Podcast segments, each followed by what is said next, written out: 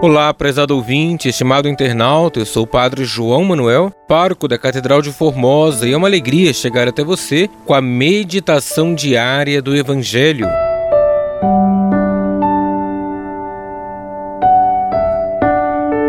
Hoje, sexta-feira da 25ª semana do Tempo Comum, iremos meditar o Evangelho de Lucas, capítulo 9, versículos 18 ao 22.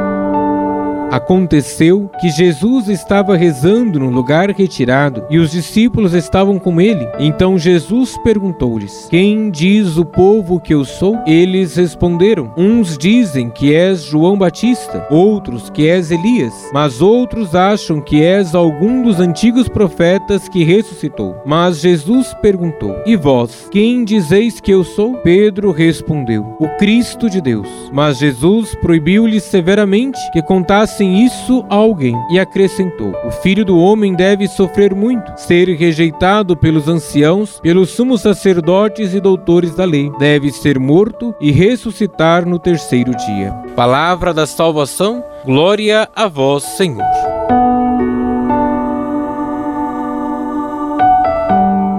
Estimado irmão, estimada irmã, responder a perguntas sobre o que as pessoas diziam sobre Jesus não era algo muito difícil. Exigente, no entanto, era afirmar quem é Jesus em minha vida. Essa resposta nos tira da superficialidade da vida cristã. Se minha resposta é igual às pessoas do Evangelho, significa que Jesus não entrou em meu coração, mas ficou apenas na superfície de minha pessoa. Um personagem, um profeta a mais, um mestre diferente, nada mais que isso. Nossa vida deve refletir abertamente nossa fé, nossas obras devem manifestar ao mundo e aos que estão à nossa volta que somos cristãos. Devemos ser reflexos do amor de Cristo, especialmente para aqueles que não conhecem ou que o rejeitam. Hoje a igreja nos convida a responder pessoalmente a Deus e nos convida a orar por todos os que estão ao nosso lado e que ainda não conhecem o Cristo. Deus abençoe você e a sua família.